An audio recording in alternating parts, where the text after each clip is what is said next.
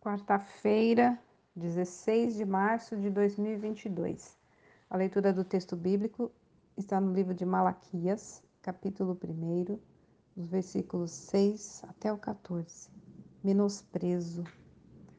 Malaquias foi um dos muitos mensageiros que Deus enviou aos israelitas para denunciar seu descontentamento com a conduta de seu povo. Eles clamavam Deus de Senhor mas não obedeciam às suas ordens. Ao menosprezarem esses mandamentos, acabavam desprezando o Senhor. E ainda por cima eram cínicos, perguntando: De que maneira temos desprezado o teu nome?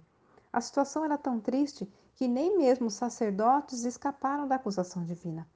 Eles, que deviam ensinar o povo a cultuar corretamente, pioravam a situação ao aceitar animais defeituosos, comida inapropriada e ainda por cima rir de tudo aquilo. Deus chega a ilustrar a gravidade da situação, sugerindo que alguém fechasse a porta do templo para acabar de vez com aquelas ofertas ofensivas. Será que a nossa situação atual como cristãos é melhor? O texto termina de uma forma assustadora, ao mencionar as promessas que fazemos a Deus, mas depois não cumprimos.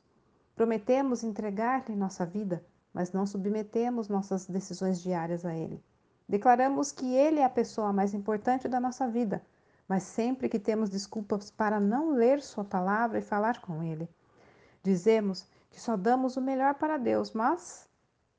Conheço uma ONG que recebe das igrejas muitas doações de roupas usadas, mas muitas delas precisam ser descartadas assim que chegam, pois não passam de lixo.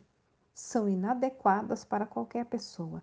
É verdade que nunca conseguiremos retribuir ao Senhor por todo o seu amor, mas isso de forma alguma é desculpa para não lhe dedicar tudo o que temos e fazemos.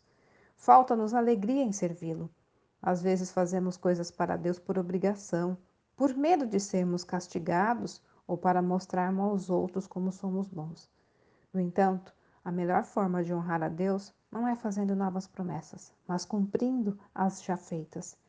Olha, o seu serviço a Deus combina com o amor que você diz ter por Ele?